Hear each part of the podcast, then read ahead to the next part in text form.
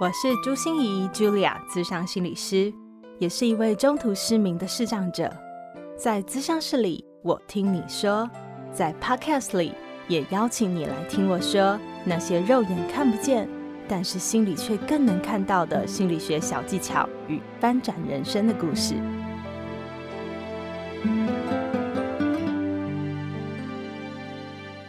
Hello Hello，亲爱的你，一切好吗？我是朱心怡，资深心理师 Julia，欢迎回到我们的朱心怡说心里话。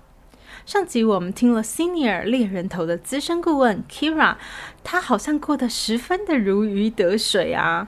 但是现在 Kira 居然是到一个大集团的内部，专门担任他的 HR，也就是人资。听起来猎人头和人资都是在挑选人才啊。为什么他会做这样的选择啊？猎头和人资到底又有什么样的不同呢？Kira 除了还是一样非常非常无私的坦诚哦，跟我们分享人资的美丽与哀愁之外，更是不藏私的分享好多求职的小撇步诶，要如何写履历才会得到人资的注意呀？然后要如何换位思考才可以抓住眼球？面试的时候又要怎么样的表现才能得到青睐？相信对每一个求职的你来说都是满满的收获。我们就事不宜迟，掌声欢迎 Kira。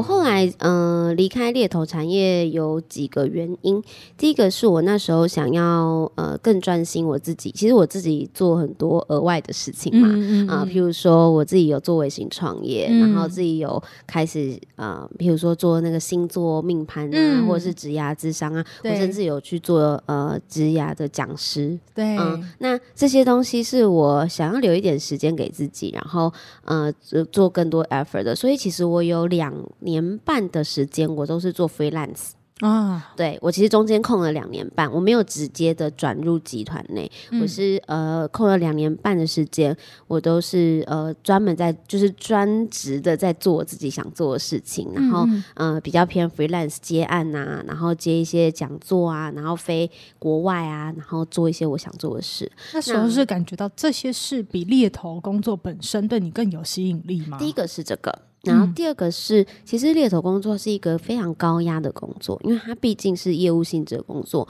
所以你你我们会每一个呃每一季每半年都一直在追业绩。啊，业绩的压力其实是非常大的，而且那一阵子其实呃市场非常不好，嗯，所以刚好我也是在处在一个市场状况没有很好的时机点，嗯，然后那个时机点我就觉得，嗯，因为当下其实就会觉得说我好像要做自己家子的事情哦，自由的灵魂又开始蠢蠢欲动了，所以我后来就决定毅然决然的就觉得好，那我要辞掉我原本的工作，因为其实我后来觉得其实。如果真的我要再回去做猎头也没有不行啦，哈，所以我就想说要给自己一点机会，就是去做做别的事情，然后我就呃决定开奔。让我的自由奔放呢，就是展现出来，我就决定要离开，然后专门做 freelance 两年半。那后来回到嗯企业内部工作，原因是因为疫情来了，我没有办法再飞出国了。然后 对，然后我后来的呃一些想法的心境还有有有一些转变。那同时间我的嗯也比较找到自己生活步调，我就觉得哎，那其实进企业内部工作也没有不好。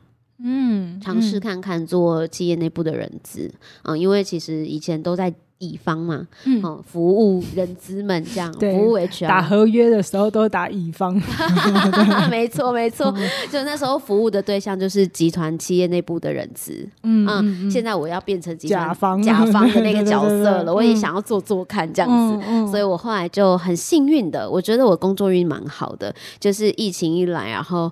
嗯，我就很顺利的就别人看到了我，然后面试我就上了。嗯，所以其实我没有面试很多间，我这样才面试两间吧，我就选了其中一间了。可是你看人脉好啊，就是这样啊，很容易被看到，然后你自己又有专业。哦，对对对对。然后我觉得是因为我的专业啦，然后跟我的表达能力还算蛮清晰的，所以呃，对方还算蛮喜欢我，就我就选。我就 OK，然后就入职了。这样，那入职了之后，就正式的进入了甲方工作。然后同时间，当然还有接触很多的其他的副业，这样 side project。对，就开始可以有你的多角化经营你的人生了，对嘛？而且那几年一直在讨论什么斜杠人生啊，嗯你一定要做 slash 啊什么的。我其实就一直觉得我没有，我从来都没有想要把所有的鸡蛋放在同一个篮子里，我就会 diverse 的去做很多不一样的。呃，尝试，然后我希望金流，我自己的人生规划啦，就是我希望我自己的金流来源是比较多元的，而不是只有一条线的，所以，所以我才会有做这些不一样的选择。那在企业内部工作的好处就是它的金流相当稳定，嗯嗯嗯，所以你不用担心你下个月没有薪资。事实上你不是就朝九晚五被绑住了吗？对，但你可以用另外一个角度想啊，就是如果你工作做得很顺利，或者是效率很好，你也不是一定要，算你人是在公司内啦，那你也是可以很效率的把东西做完，就开始做自己的事情。好啦，大家，我们有一些就是不能明说，但是我想大家都能够会意出来的事情，就效率高一点嘛。对，我们就效率高，对，追求的是效率，不是要花那个苦干实干的时间和心力这样。而而且你可以在企业内部做很多尝试啊，然后这些尝试不需要花自己的钱啊。是哈，像是什么尝试？嗯，如果你想要做一些，比如计划，就像我们刚嗯在私下就有些人跟 Julia 聊的，就是嗯公司会做企业训练这件事对情。其实我也很想要在公司内试试看，就是做职涯讲座，内对啊，职涯讲座啊、内部培训啊、这种的。那这些东西你不需要花自己的钱，你有现成的 TA 有没有？可以直接做这件事情来做练习。快快快，我找我合作，我也觉得这块是好有趣的事情。对啊，对但如果如果公司有预算，你就可以在公司内部去做尝试，那你就不需要去呃在外面自己做尝试什么的，反正就是一个有趣的经验啦。对，所以嗯听起来这个对 Kira 来说，呃，猎头比较像锻炼，锻嗯炼你的所有的肌肉。人生技能，对对对对对，然后后来就是像生涯的发展了，嗯。所以你其实想要发展到各个不同的行业，各个诶应该讲不是行业啦，应该是讲多元化的、多角化的，让你不是同一个鸡蛋都丢在同一个篮子里。因为我想要有很多的，就像我刚刚说，就是我有我之前在我的那个集数里面有讲，就嗯，我我认为人生就是只有那么的短短走这一遭嘛，那你、嗯你要怎么样过出你自己觉得很精彩的人生很重要，对我来说很重要，嗯嗯所以我就会去很想要去尝试不一样的东西。嗯那这对我来说是人生中很多不一样的人生经历，嗯那还是很有趣的。这样好，刚才大家听到 Kira 说集数哈，我就帮大家补充一下，因为 Kira 有一个非常好听的 podcast 叫 Kira's Talk 哈，要定起来，真的。欢迎来听。对，你会觉得非常有趣，而且 Kira 真的是很坦诚的一个人，直白。对对，很直白，所以会让你听的心情很开心，但是又很有收获。从闲谈之中很有学习成长的效果哈。太好了，对，那就问一下 Kira，因为我们知道人资里面，哦，像我自己哈是没有待过企业一天的 OK，、哦，对。可是，在人资里面，我们都知道说有选育。用留这四个层面嘛，对不对？对那呃，你的工作内容又是什么？然后企业里面的人是怎么看你呢？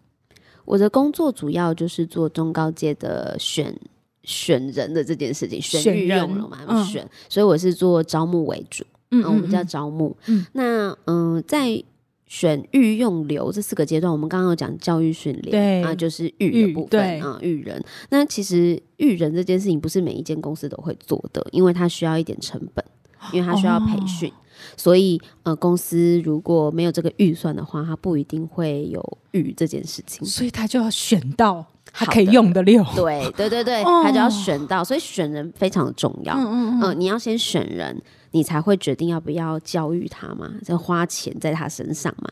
再来，你要有一个公司要有一个很好的用人机制。那这些用人机制包含了呃这个人的这个员工的生涯规划呀，他的呃绩效要怎么样去改进啊，然后企业文化是什么啊？那你怎么样让这个人可以在这个企业内部里面有很好的被被用的价值？然后最后就是留，嗯、就是呃留住人才，留住人才。对对对，除了他，嗯、嗯嗯，他可能薪酬是基本啦，吼，那但是重点是我一个员工，我想要留在这间公司，其实很大的层面，人都是情感的动物，其实我觉得情感是很大的。的层面哈，所以很多人无法离开前有一个工作，都是因为很多人情压力哈。这个这个感觉就是，嗯，你在留人的时候，这个企业文化、公司对待他的态度啊，然后除了待遇啊、情感啊，还有他在这边的事业生涯规划能不能够完完成，哈，所以这都是他能不能够留在这里面的原因。那我会接触到的就是选人。嗯，跟留人的部分哦，就掐头去尾这样，就前面和后面这样，没错没错。那我觉得选人呢，这就是我的专业了。只毕竟我们之前做猎头的嘛，哈，就是一直在选人嘛，哈。对，那个看人的眼光一定很精准，哈。你其实是哎，而且某种程度有点职业伤害。你是说这样子，所以很难挑对象吗？哎，你发现了 就是这样。他只要跟我说他在哪里工作，做什么职位，我大概就知道他年薪大概多少。哦，职业伤害，职业伤害。那可以跟我们讲一下不要伤害的那一 那一个部分吗？就是到底你是怎么选人的？其实，在在呃集团内部做人资跟在猎头非常不一样哈，因为在猎猎头的时候，你是你你知道这个职缺，你会呃很精挑细选的去找到这些人选哦。可是你在甲方的时候，你想的是你你有时候要选，你这个职缺一定得补。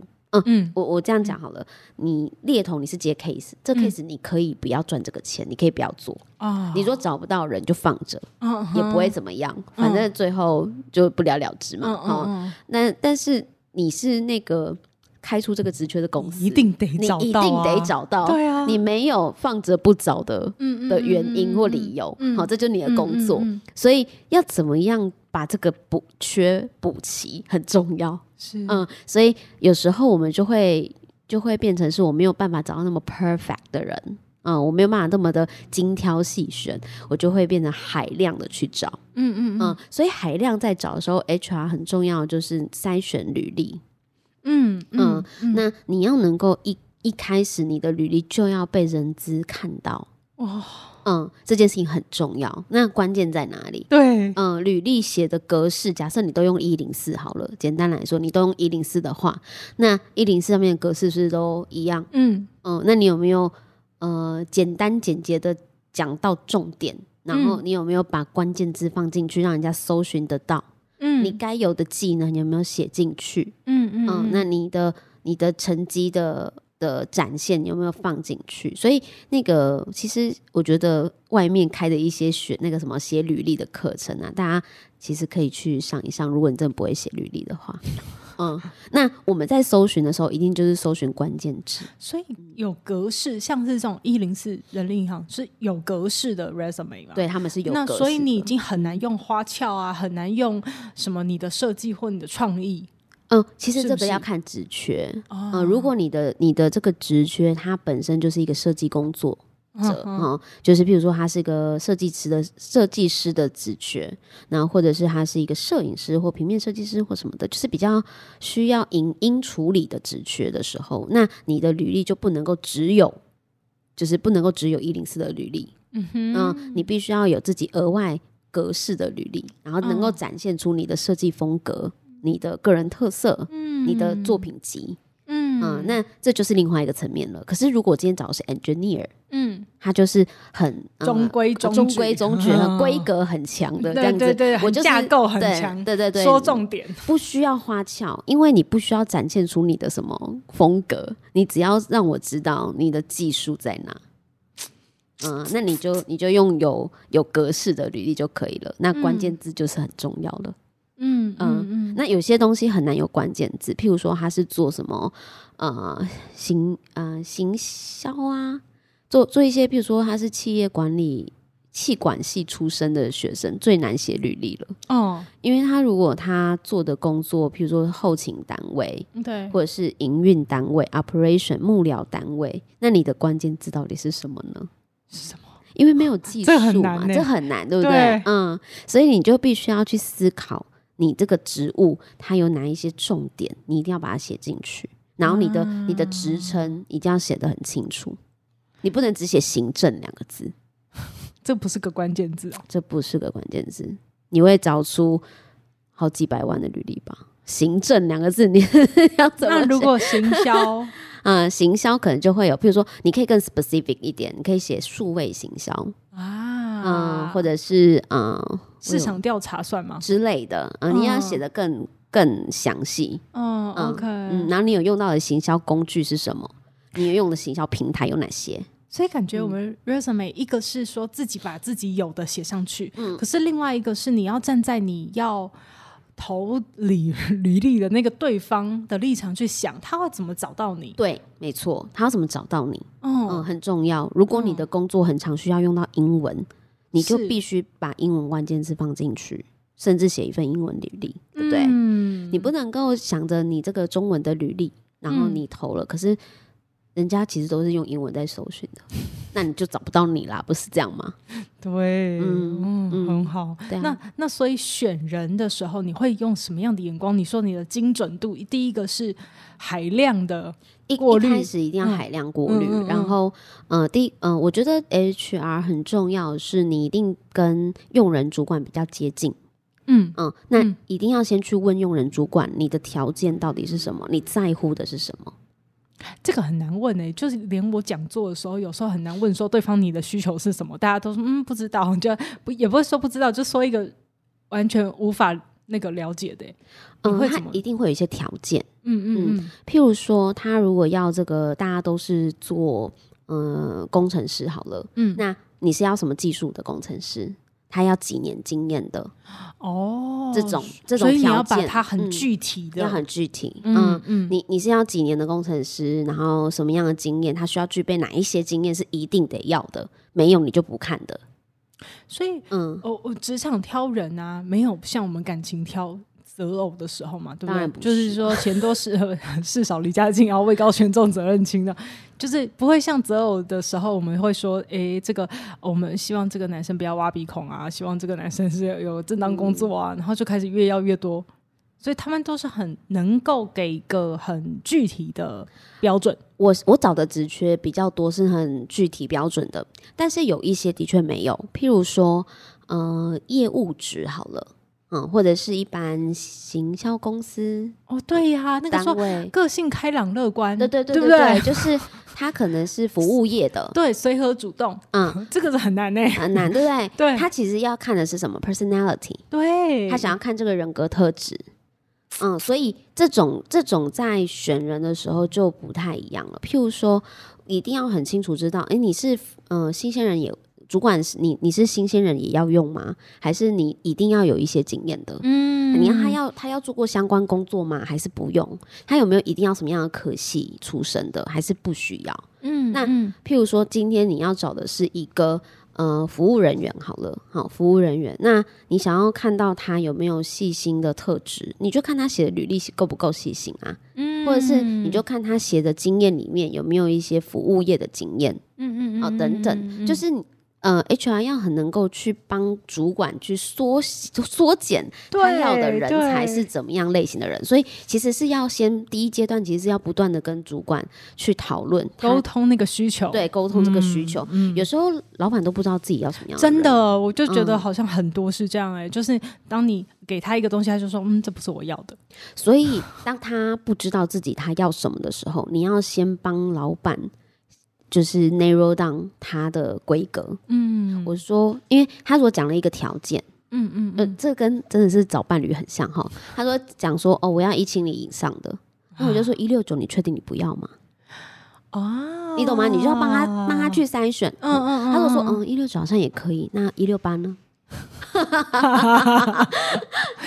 一六五一六五以下的我就不要了，哦哦那你就知道了哦底线在这。哦对，真是越高越好，这样，那剩下就不管了哦。所以其实你要不断的帮他去 narrow down 他他心中那个 ideally 的人选，嗯然后再来就是，嗯、如果这种比较抽象的类型的。的人才，那就是用海量的去做筛选了。那如果你要让主管又不能够那么频繁的面试，可能主管很忙，那一定要有第一关 HR 的面试。嗯嗯、那 HR 在面什么？HR 你在面试什么？personality 哦。我们再感受一下这个人，第一个他适不适合我们公司的文化，他的人格特质适不适合这个职务，然后他，嗯、我们先不谈专业能力好了哈，我们就先不讲专业能力。其实 HR 能够筛选的就是这个职缺，这个人到底适不适合。嗯嗯，有些人同样一个工嗯、工作，这个职缺的人比，譬如说我们现在呃这个职缺的人，他需要的其实就是一个活泼开朗的人，嗯我们需要他活泼开朗。结果你来，你超级文静内向，嗯没有说你不好，只是你不太适合这个职缺。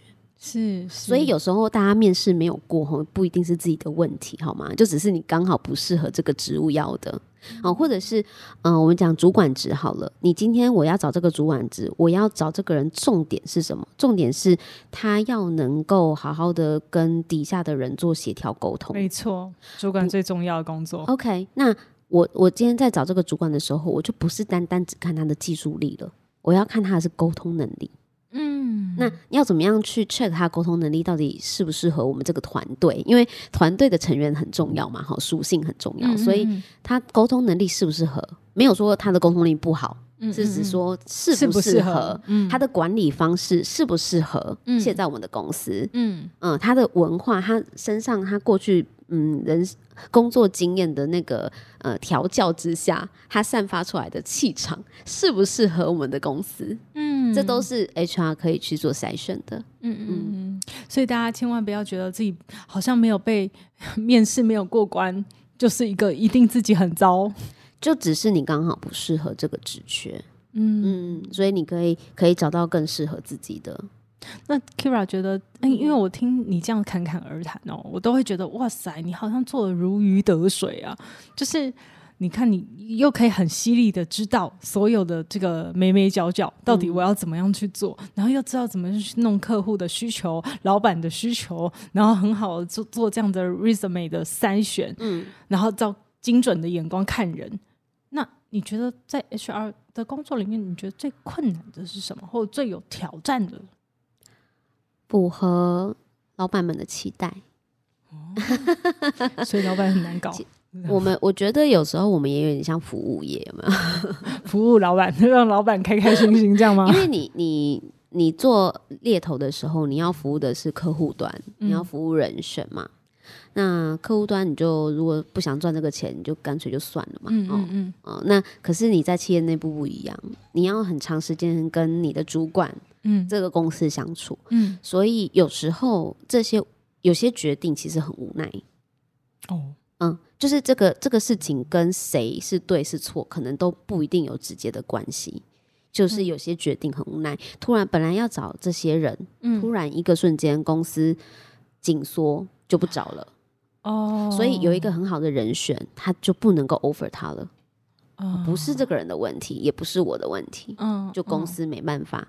对，文化上，或者是嗯、呃现在集团的嗯、呃方向不一样了，我们要换个做法了。嗯嗯呃，那也是我们无无可奈何的事情。所以其实，呃，你在企业内部都有这个情况啦，不只是人资哈，就是有很多无可奈何、你没有办法决定的事情会发生。嗯嗯嗯，那有你选进来的人，招募进来的人才，可是被老板退票吗？嗯、因为其实选进来的人，然后他也会经过老板面试嘛，啊，对吧不是只有我决定嘛哈哈，一定是主管也要面试，觉得他也 OK，对对对啊，对当然是这样啊。所以我只是做初步的筛选，嗯嗯，那真正的决定权还是谁？还是用人主管嘛？对对，那用人主管如果都说 OK 了，那是他的问题啊，不是我的问题啊 是吧？是是是是是，哦，所以今天我也觉得非常的精彩也，就是听 Kira 在谈这个人资，其实我们只谈了人资的一小小块，真的是小小块对，就是嗯招募，你看光光是招募就有这么多学问，可是那个招募里面就有这么多跟我们每一个求职者其实都很切身相关。很实用的一些 paper 给大家，我想补充一下啊，嗯就是我觉得所有的职缺都一定它有它很嗯、呃艰深的 know how，就算你你是服务业也是。所有的人，譬如说，你觉得专柜小姐没有专业吗？他们的嗯专业也很厉害啊，嗯嗯对不对？就是每一个职缺都有它很厉害、很专业的地方，嗯，所以不能够小看每个职缺。对嗯对，但是为什么 Kira 会想最后补充这个啊？因为其实我做人资，我的感受是，企业内部通常老板们会觉得，嗯，赚钱单位最大，哦但 HR 是什么？成本单位。哦，所以我们是来花钱的，我们用一个人就是在花一个钱，对吧？是，你们 HR 好会花钱哦，啊、对。可是可是用人重不重要？很重要，很。重要啊！嗯啊，你没有人怎么帮你赚钱？对你选不到好的人，怎么赚钱？所以，呃，我们不是随便找一找，就是有时候嗯你会觉得，呃，很多成本单位都会被轻视，嗯的原因，就是因为它不是赚钱单位。嗯，可是没有这群人，怎么这公司怎么营运？嗯，他一定有他很重要的地方跟他的专业在。我们找人也不是随便找一找，对不对？嗯我们也是很精挑细选的来符合公司的期待，然后希望这一个人可以在公司，呃，快乐的成长，留存的更久，没错，为公司带来贡献嘛。嗯嗯，对啊，那那这些美美嘎嘎不是说你你随便发一个职缺就一定会有人投履历，嗯，因为公司本身的，嗯、人家你挑人，人也还挑你呢。嗯，现在很多很厉害的人，他同时好几个 offer 在手上，他要选哪一个都不知道。对，对啊，所以所以很多东西都是互相的，所以我会觉得说，哎、每一个人都会有很值得敬佩的地方，然后每一个单位都很重要，那就要看这个人的视野多宽广。嗯，然后公公司能不能够看到，哎，大家的这个齿轮的运转有没有运转的很好？这样，嗯嗯嗯，哎，这真的是一个非常非常棒的结尾哦！今天我们真的非常谢谢 Kira 这个资深的招募来跟我们分享一下他到底是怎么选人才的。然后最后那个结尾真的是太好了，就是不是好不好、对不对的问题，而是我们适不适合。所以，我们有没有把自己好好的打造出来，让别人看到我们？我们有没有换位思考？然后在别人的角度上看看他们怎么搜寻到我们，然后我们适不适合这个工作？嗯嗯，好啊，今天非常谢谢 Kira，那我会把 Kira 所有的联络资讯都放在我们的节目资讯栏中哦，你可以再去找 Kira。好，谢谢大家，谢谢大，家，拜拜，拜拜。心念转弯，生命无限宽。如果喜欢我的节目，邀请您帮我按下订阅，并留下五星评价与评论。如果想要了解更多我所分享的内容，节目的说明栏中都有我其他频道的资讯哦。